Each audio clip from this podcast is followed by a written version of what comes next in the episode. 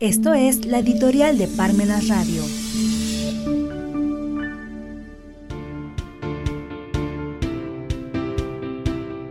Las autodefensas, una muestra del Estado ausente. El miedo nunca se nos va a quitar y el valor nunca nos va a llegar.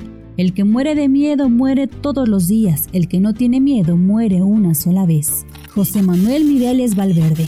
En agosto de 2023, en el Estado de México, los conductores y usuarios de rutas colectivas llegaron al límite de su paciencia debido a los delitos frecuentes en áreas como Tepoztlán, Tlanepantla y Ecatepec.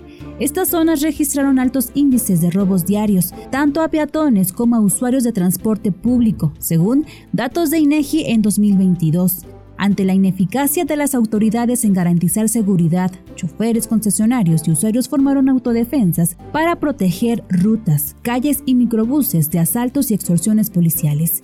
La presencia de autodefensas en áreas cercanas a la Ciudad de México evidencia la ausencia del Estado en proporcionar seguridad. Esta falta de respuesta institucional es resultado de la corrupción y la burocracia que afectan el sistema. La corrupción persiste a pesar de los discursos gubernamentales sobre su combate. Mientras la corrupción florece, las instituciones se convierten en oportunidades de lucro en lugar de brindar servicios efectivos. Aunque algunas instituciones mantienen funcionarios comprometidos, el sistema a menudo desvía su vocación.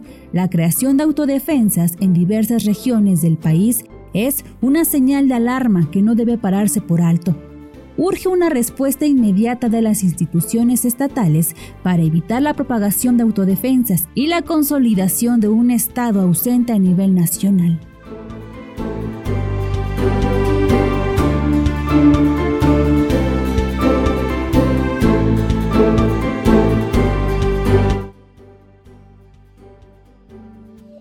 Si los tiempos nos impiden leer, pero no nos impiden escuchar.